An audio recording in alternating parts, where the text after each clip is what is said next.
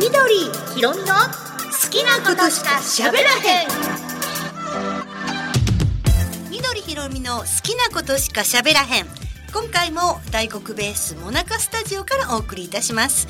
またまたメールをいただいておりましてこれ以前にもしかしてご紹介した方かもしれないんですけれども、はい。ラジオネームベルドイツベルドイツさんなんですが、まあ、年末の締めとして今までの人生の中で、ミドちゃんの映画漫画ベスト3宇野さんの映画漫画ベスト3を教えていただきたくメールいたしました。年末あたりの特番で特番ではないんですけど、特番ですね。もうこうなるとね。まあ年末ですからね。そうですね。ん。特番扱いということでね。特番ということで、はい。えー放送していただけますと幸いです。とご丁寧にいただきました。ありがとうございます。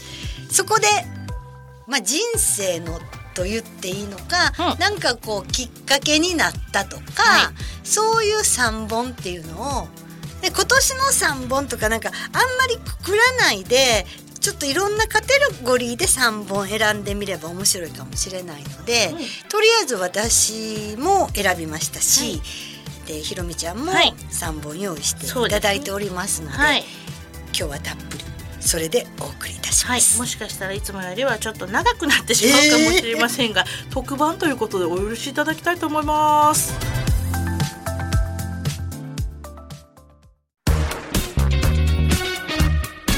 緑ひろみの好きなことしか喋らへんさあ2022年緑ひろみの好きなことしか喋らへんご愛顧いただきまして本当にありがとうございました、えー今年最後の配信。でもこれずっといつでも聞けますからね。そうですね。10年後でも聞けますから、まあ気持ち的にはねはい、くくりというくことでね、お話しする方としてはそこでまあ人生の3本。森川が選びましたのはこれがきっかけで映画っていいなって思った。ああ、そこを聞きたい。まあ非常に私的な話になるんですけどいやいや、ぜひそういうところを。はい。もともとね映画っていうのはちっちゃい時からもだって生まれた時からそんなに他に文化があるわけじゃないから今みたいにね、ええなんか遊ぶものとか見るものとかこんなにね、ゲームとかも全然ないですしないです。ないですないです映画って楽しかったですもんね。楽しかったです。テレビか映画ぐらいで、だからちっちゃい時からまあ親が連れてってくれて映画館へ行くっていうのはもう普通の生活だったんですけど、はい。あのー私すごくジャニーズのフォーリーブスが好きだったんですよ。そうなんですか めっち。ゃ古いでしょ。へえ。でそのフォーリーブスの4人がウエストサイド物語っていうのはすごいと。うん。あれを僕たちでできたらいいなっていうのを、うんセブンティーンとか雑誌昔あって、はい。でインタビューで答えてるのを見たんです。はい。で後で分かったことなんですがジャニー喜多川さんは、うん。ニューヨークでウエストサイド物語の舞台を見た時に男の子たちがこんなに歌って踊って、うん。ミュージカルをしてで、まあ、見ている人の心を震わせるそういうものが日本でもできればいいなと思ってジャニーズ事務所を作りはったんです。はい。でそういうこともあってそのウエストサイドストーリーまあ去年スピルバーグ、えー作りましたけれども私が見た最初に見たのはウエストサイド物語です。はいでこれもともとは、えー1961年の映画なんですけどあのー残念なことにその時はまだまだ幼子ですから、うんうん。自分の力で行くことはできなくて、はい。でリバイバルで1971年高校1年生の時にこれがやってくると。大阪で上映され当時は本当にだから映画昔の映画見ようと思ったらビデオとかないですから、うん。テレビで見るかもしくは2番館3番館、名画座へ行くか、うんうん。リバイバルを待つかだったはい。でウエストサイド物語っていうのを聞いてるけどどんな映画なんかな？でも私はその時は映画より舞台劇の方が好きだったので、はい。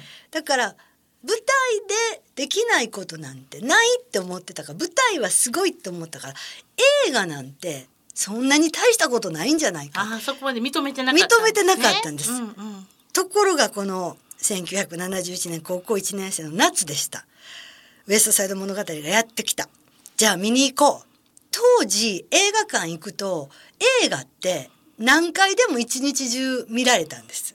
そうですよ。一回入っちゃったらもう一回見ようと思って。見れるんです。ね今はかなりあの全部入れ替え。そうなんです。指定席だし、うん。でも当時はもう自由席だしうん。立って見ててもいいし、うんうんでも何回でも見れるから一回見て面白かったらもっと見よう、で朝一番ので見に行って、うん。でそれも友達誘って私もしかして面白かったら3回4回見るかもしれないって言ったら一人で行ってって言われたの。一回でいいよ私はって。でもう一人で朝あんパンと牛乳を買って。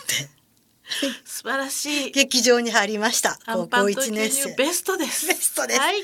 で入って結構長い3時間ぐらいの映画なんですけど、はい。見た時にオープニングでスクリーンに線がブワーッと出て、はい。でその「ウエストサイド物語」の曲がうん全曲ダーってプロローグとしてかかるんですよ。ほうほうでその線が最初はただの線なんですよ。はいだんだん色がついてくる、うんその線の色っていうのが全部が青になったり赤になったり黄色になったりしてってでああすごい綺麗って何気に見てたらだんだんその線がニューヨークの摩天楼いわゆるうん高いビル、高層ビル群になってくるんですよ。でそのビル群を今度はカメラが俯瞰して、はいずーっと動いてってでウエストサイドですね、うんどちらかというと移民で来ている人たちのあんまりお金持ちじゃない人たちの集まってるところへずーっと行くんです。だ公園で男の子たちがバスケットボールをやってる。でそのやってるところへまた違う男の子たちがやってきてでこれが喧嘩になるんですよ。うん。で最初はバスケットボールをやってる。そのうちにだんだんとなんかこう怪しい雰囲気になってで喧嘩になっていく。喧嘩をしながらダンスになるんですよ。なりますね。これすごいなと思って。しかもそこがなんかぶつ切れじゃなくって、はい。流れるように。急に足上げてね。そう。でまあもちろん後で分かったのはジョージ・チャキリスだったわけですけど、はいえーって。うん。でそこからもうこの物語に入り込んですごいこれはと。うん。歌もいいし踊りもいいしもう何もかも映画って本当にすごいことができるんだと、あんな空中からずーっとカメラを下ろしてきてたった一つのちっちゃな地域のちゃな公園にカメラを落としてそこで少年たちを映すなんてこと絶対舞台では当然できないです、うん。すごいな。で私はこれをこの日3回見たんですずっとその日ずっともうそこにいたんだ。そうなんです。で、もう最後はもう字幕で見てたんですが、うん。もう何言うかわかるぐらいに。最後マリアがこうして、もうハートニーがなくなったって言って最後ずっと歩いていくシーンももちろん分かってるんだけど、素晴らしい。いやーそこで落ちたんですね映画にねいや、映画ってすごいな。で、後で見たらロバート・ワイズって監督が撮って、うんジェロム・ロビンスが振り付けして、もともとはもうブロードウェイミュージカルで、で、これロミオとジュリエットを現代版にした。すごいって思って、もう帰り必ず指を鳴らした。チャチャンチャチャンチャチャチャチャチャンチャン、はいはいタッタンタンもうこれが頭の中でぐわーうんうんまずは一本はウエストサイドストーリあーー。ウエストサイド物語ですね。はい1961年の映画です。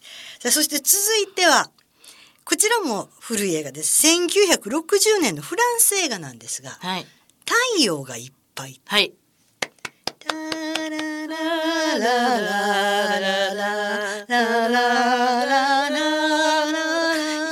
ですねもうニーノロータの音楽ですよ。よかった。もうこれのアランドロンの美しいこと。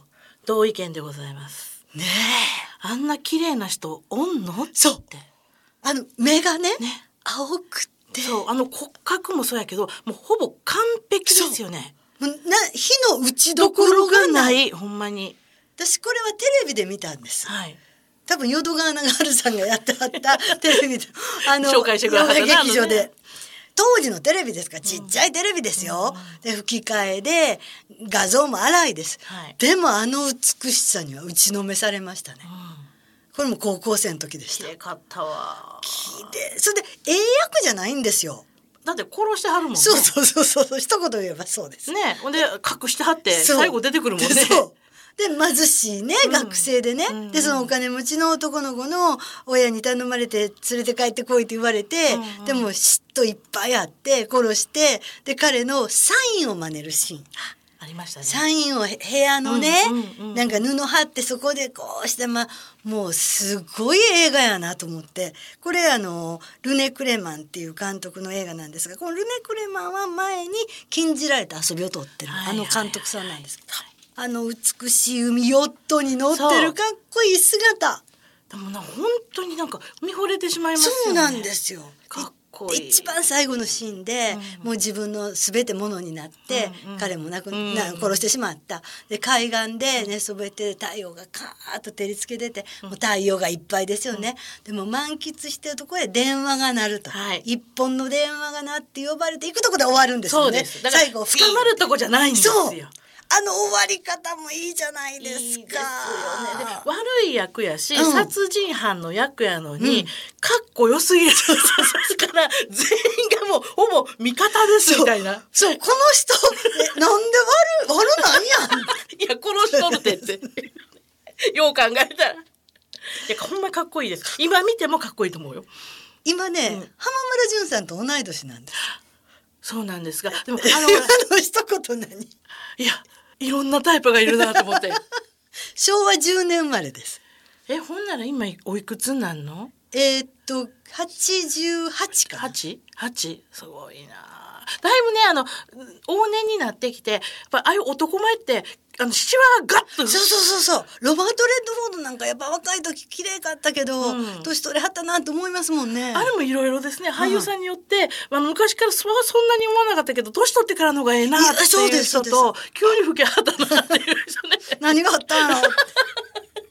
ありますけどね。いやアラン・ドロンは本当に美しいですよこれで私はフランス映画アラン・ドロンもうフランス映画見まくりました。すごいって思いました。、うん。はい。そして最後の一本は、うん。素晴らしきかな人生っていうアメリカ映画で1946年に作られたんです。うん1946年って、まあ日本で言うと敗戦直後終戦直後ですよ。そうか。そこでこんな映画撮ってんでアメリカすごいなって思いますけど、はこれは舞台1945年のクリスマスイブなんですよ。で橋の上から川に飛び込もうとする。でそこに天使で天使の中でもあんまり有料じゃない天使が降りてきて、うんで彼を思いとどませるという話なんですよ。うんうんでこの天使はもうあんまりにも出来悪いから大天使天使の偉い人から「うん君ここ行ってこの人を今救ったら君の点数上がるよ」って言われてで救いに行くわけです。天使もいろいろあるのねそう天使もいろいろあるみたいですね。ねでこの男の人がジョージっていう人で、ジェームズ・スチュワートもアメリカの両親って言われた、はい素晴らしいもう典型的な優等生って感じの俳優さんなんですが、うんやっててなぜ飛び込もうと思ったかというとまあ奥さんもいる4人の子供もいる幸せなはずなんだけどやってた会社がうまいこといかない。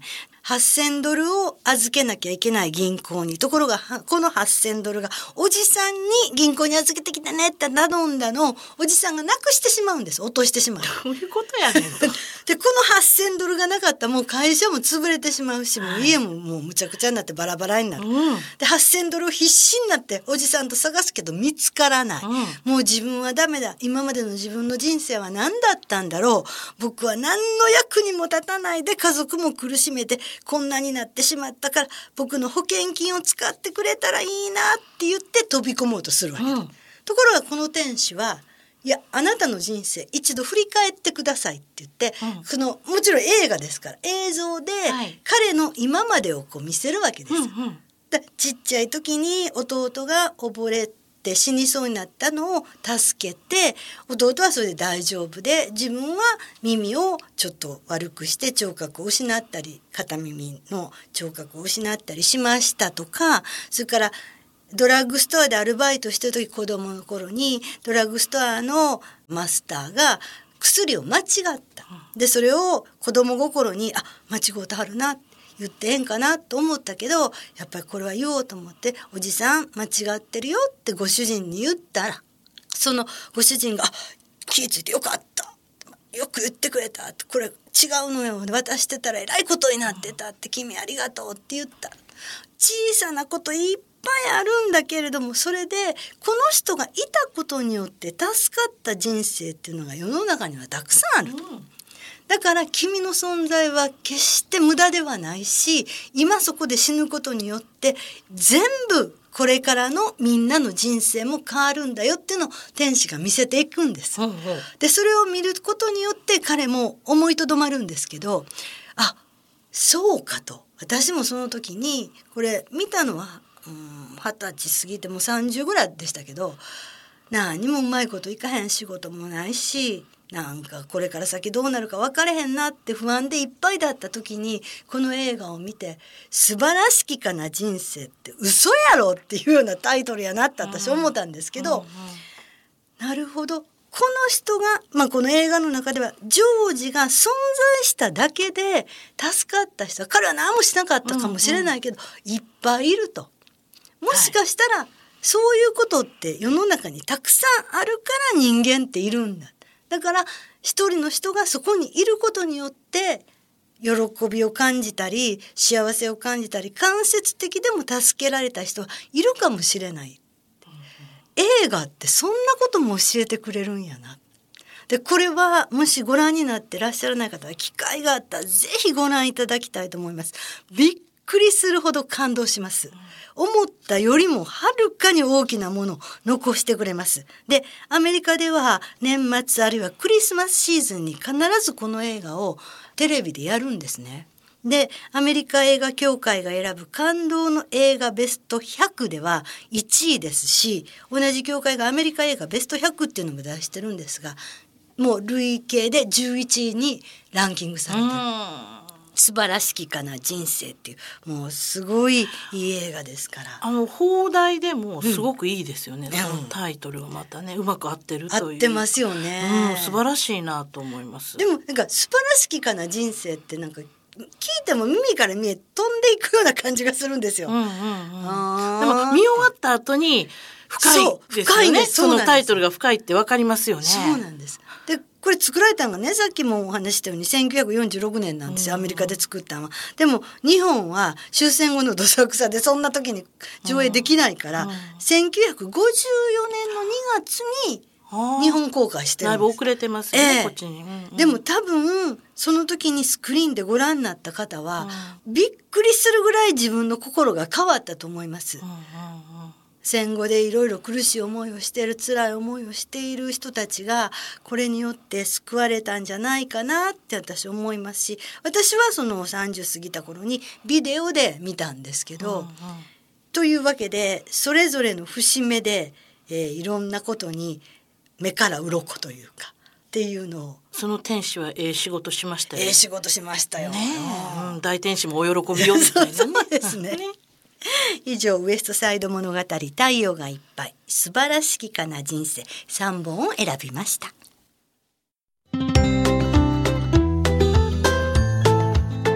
緑ひろみの好きなことしか喋らへん。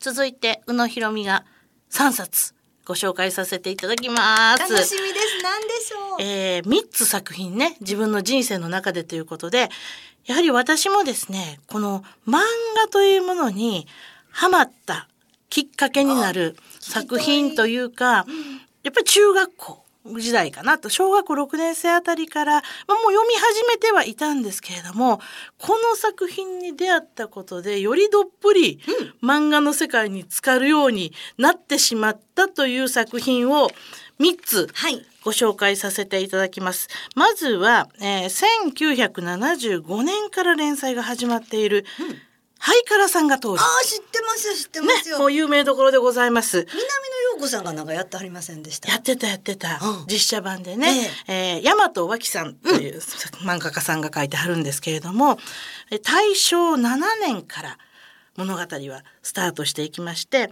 でこの主人公が花村紅夫というね、はい。えー女の子なんですけれどももう由緒正しきお家のお嬢さんなんですがまあ賑やかでやんちゃでもうお嬢さんといったら普通はこうしゃなりしゃなりとしてるイメージがあって女の子は女らしくと今で言ったらちょっとそれどうなんっていうような問題ですよね。ね、ところですが当時はやはりあの男尊女卑の世界ですから、女は家にいて男のために尽くさねばならぬみたいな世の中なのにもかかわらずその辺野山飛び回って もう木登りまでぐわーしていくような元気な元気なお嬢さんなわけです。この人が主人公です。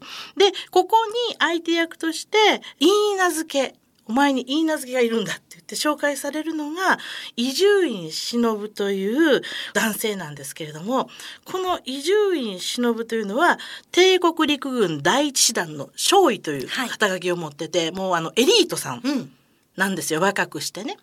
でももうあの絵知ってはる方はああ伊集院さんって思うんですが巻き毛くるくるで ちょっと色もあの黄色い感じの。はい。とてもあの日本人離れしている。それもそのはずお母さんはドイツ人。でお父さんが日本人のハーフなんですねこの伊集院忍さんって。でこの方が言い名付けだって言って紅王が紹介されてうん「お父さんそんな無理です」ってそんな言い名付けなんて言われてもって言ってお互いが反発するんだけれども徐々に徐々にまあ信仰を深めていって仲良くなっていくんですがそこにやはり大正から昭和にかけてというのはいろいろなことが起きますよね。第一次世界大戦で大正デモクラシーが入ってきてでそこにまたいろいろなこう波乱の出来事がいっぱいあってだからその辺りに満州にのがあったりとかその行かなきゃいけなかったりとかそういう戦争で引き離されてしまうだ戦争に生かされるわけですから、少尉の方は。でそういう波乱に満ちた中で最後は絶対会えると信じて過ごして前に進んでいくという一人の少女の物語なんですがまああのドラマチックなんですよ。うんその10この当時私まだ9歳10歳ぐらえー、いのそんなちっちゃいのに。頃に見てるので、こんなことあるの？っていうね。歴史もまだ習ってない頃ですから、はい。戦争の話なんか漫画で見てももうなんか「えー、こんなことが」とか「こんな大変なことが起こって2人は離れ離れに」ってなってものすごくあの衝撃を受けていく、ん。でその中でも元気でやんちゃな女性いいやんって思って別におとなしくなくったって女の子それでもいいやんって思った作品がこれやったんですね。それが今のひろみちゃんを形作ったわけねそうかもしれない。ベニオさんみたいな人いいやんって思いましたね。だからそのこの中でもベニオさんは働く女性の方に入っていく、うんうんずっと家にいるタイプじゃなくってっていうところでどんどん新聞社で働いたりとかしてもう自分の道を切り開いていくその勝因に会うまでの間に自分も女性も高めていけるっていうような話でプラスそこにラブストーリーも入っていて最後は幸せになるっていう展開だったので見事なハッピーエンドで,、でこれはものすごく印象に残ってますね。でまたあの袴姿がねああいいですねあのファッ大ション正のね、はい、うん女学生のね、袴姿と、あの、ブーツ履いてね、すっごく可愛かったんで、あ、こんなのもいいなこんなファッションもいいななんて思いながら、何回も何回も読み返した作品ですね。その後にアニメになったり、ね実写化されたり。してね、あの、大流行りになりましたけども、最初はそんな感じで、どっぷりと、大和脇さんにはまりました。はいそして続いてはですね、もうこれもみどちゃんはね、よくご存知。ガラスの仮面。ああこれはもう漫画知らなくてもガラスの仮面のタイトルは知ってますよそうですね。三内鈴江さんですね。もうあの大女優に向けて動き出してる北島麻也という、最初はすごくあのお金のないところで育ってでもう中華料理屋さんでこき使われてって、うんうんうんうん。そこからあの先生に見出されて月影夫人でしたっけね見出されてで、えーそこから女優の階段を上っていくんですがまだ終わってないとね。らしいですね。そうなんです。今ねえっ、と私の調べでは49巻でうん。止まったままなんですけど49巻が出たのが、えー、2012年なんですよね。10年前。そうなんです。へえ10年止まったままなのでもう忘れてますどこで止まってるか 話がどこまでいったかかなりぐっちゃぐちゃな感じになってそのますみさんっていうその、大都芸能っていうところの社長さんがそのマヤのことを気にかけてちょっと愛を感じていくところで、うん、ライバルの女性が現れて「あなたとしてはもう生きていけないの死んでやるわ!」ぐらいの勢いで、うん、大変なことになってるとこにまた僕が北島マヤをいただくよってまた別の男が現れて「えー!」ってなったとこだと思います。えそこで終わったどないなんねんそれは。だからえこの調子じゃまだまだ続くし紅天女全然決まらんし、うん、みたいなだからこれどこまで行くのか。北島麻也いくつになってるんですそうなんですよ。変わらないですけどね彼女はね。だから連載が始まるのが先か私の寿命が尽きるのが先かぐらいの勢いで本当に待たされてるので、うん、もうあの今「ガラスの仮面」って言って、あのグーグルでググると、うん。いい加減にしろってのぐらいぐらいファンの人は待たされてる。なるほど。それでも当時のやっぱり10代のことにしたら、ものすごくドキドキして。一世風靡しましたもんね。どんな風なの？この後どんな展開が待ってるの？っていうのでもうドキドキワクワクして毎回ね出るのをね待ってたっていう思いがありますね、うん、はい思い出の一環です。三内鈴江さんでガラスの仮面、はい、そして最後の一冊なんですが倉持房子さんっていう漫画家さんで、はい、えー、おしゃべり怪談でこの倉持房子さんという方もすごくあの漫画家さんが慕っている漫画さんというかもう倉持房子のようになりたくて漫画家になりましたっていう方がこの今の漫画業界にたくさんもういるというレジェンドのお一人なんですけれども、はい、えー、以前紹介した生恵美亮さん。はい。生恵美亮さんももう倉持房子さんの大ファン。だいぶ影響を受けてはるんですよ。というようなレジェンドの漫画家さんなんですがその中から一冊私が中学の2年生の頃に読んだ作品なんですね。この「おしゃべり怪談」っていう作品は。はい、でどういう話かっていうと主人公の女の子が同じ年の中学2年生のかなちゃんかなという女の子で。でこのかなという女の子が中学の2年生から大学に入る目前までを描いた作品なんです。結構長いスパンで。4年ぐらいですね。そうですね、書かれてるんですがこのね中2っていうちょうど同世代のいろいろこう考え始める思春期に入っていくところなんですがこのカナっていうのがねものすごく内気な性格で、はい、えー、の背がめちゃめちゃ小さいんですよ。一番前になる、うん、背の順だと一番前。でくるくるの天然パーマ、うん、かわいいじゃないですか、はい。大人から見たらね、うん、いやくるくるで天然パーマで可愛いって思うけど、うん、当時ってのはやっぱり黒髪でストレートでまっすぐな髪っていうのが憧れで、慕っている先生にいきなり「お前パーマかけてるだろ」うとか「何巻いてるんだ」って「まっすぐさしてこい」って言ってもうなんかいきなり怒られたりとかしていいことが全然 ないわけですよその自分の風貌に関して言えばね。で運動もそんなにできるわけでもない。で成績もそんなにいいわけでもない。って自分にはもう全くいいところがないと言ってちょっとあのコンプレックスが非常にあの強くて何でも悪い方悪い方に考えてしまうタイプの陰の方に入ってしまう子なんです。でその同じクラスメートに千君という男の子がいるんですけどこの子もバスケ部なんですが、はい、めちゃくちゃ小さいんですよ彼も。だからいつもクラスで順番に背の順で並べって言うとカナと千が一番前にいるから、ええ、お互い2人ともお互いちっちゃい者同士でちょっとシンパシーを感じてて でまあ言いたいこと言い合えるような割と友達っていう関係が続いていくんですが、まあ、線はその後にガンガン背が伸びていって最終的にはものすごく背が高くなるんですけどもね。はい、でまあなんだかんだお互い言いやすい相手友達でも徐々にやっぱり意識し始めますよねその年になっていくとね。ででもこう気持ちを伝えるところまではいかない。はい自分はこんな全然ダメだし何でもうまくいかないし天然パーマだしちっちゃいしみたいな、うん、そういうところでこうすぐこう内気に内気にこもっていってしまってなんか全てがうまくいかないなっていう時にこの周りの人たちにいろいろ支えられてやっぱこう救われていく部分っていうのがあるんですがその中学の時に理科の先生がいてね。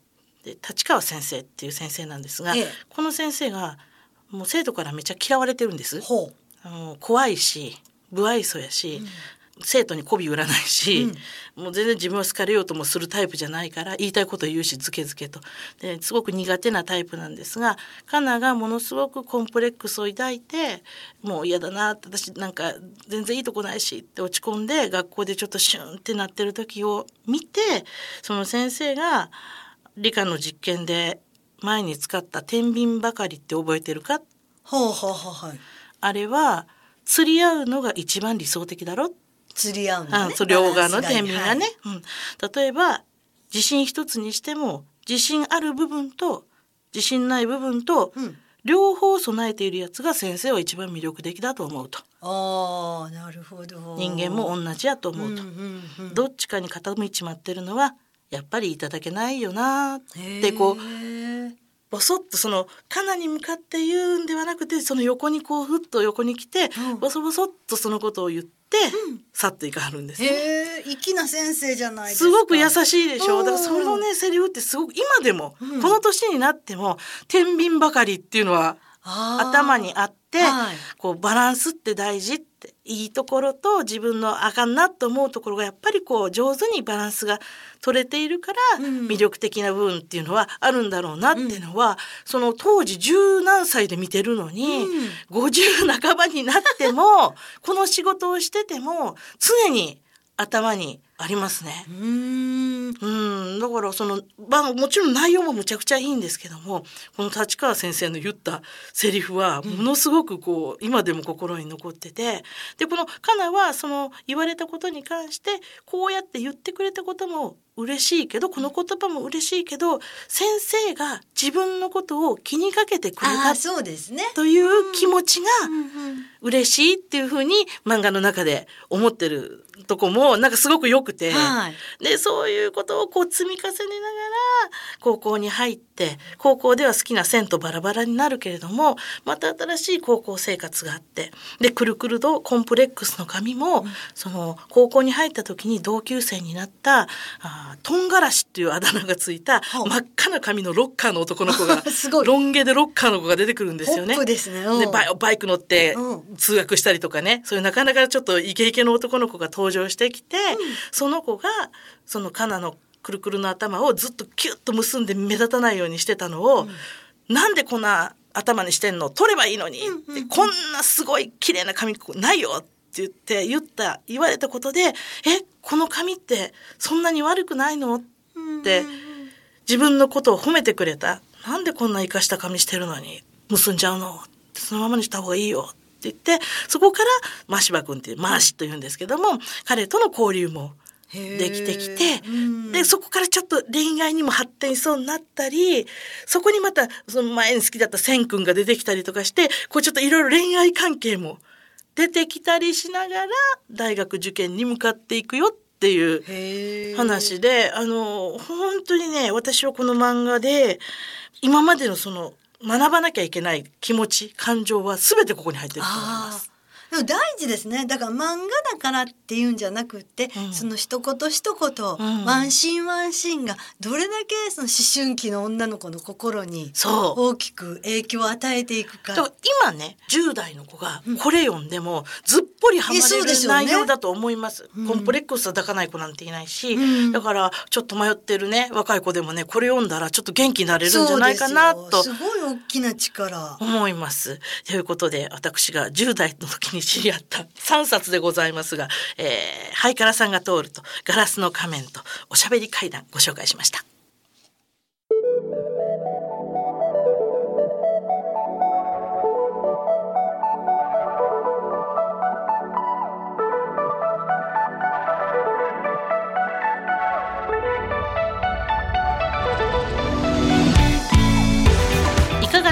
したでしょうか？本日もお別れの時間が近づいてまいりました。今日はあのみとちゃんと私ともうあの印象に残っているはい。人生で大切な3本ご紹介させていただきました。またよかったらね、えー見ていただいて感想なども送っていただければなと思っております。番組のアドレスです。好きアットマーク大航空 B ドットコム。アルファベットの小文字で SUKI アットマーク DAIKOKUB .com こちらでお待ちしております、えー、Spotify ですとか YouTube などね、い、ろいろあの好きなところで聞いていただいて、えー、また感想もお寄せいただきたいんですけれどもお Spotify で聞いていただいたらまたぜひフォローの方にあお願いいたします。よろしくお願いいたします。そしてあの YouTube は森川みどりのシネマへようこそ、こちらで聞いていただけますので、えー、みどちゃんの方の YouTube にも登録をチャンネル登録お願いいたします。ねそうしますとあのすぐにあの聞けますよ。新しいの届きましたよ、はい。っていうお知らせもいくと思いますのでぜひあの皆さんフォローそしてチャンネル登録の方もよろしくお願いいたします。それでは今日はこの辺でさようなら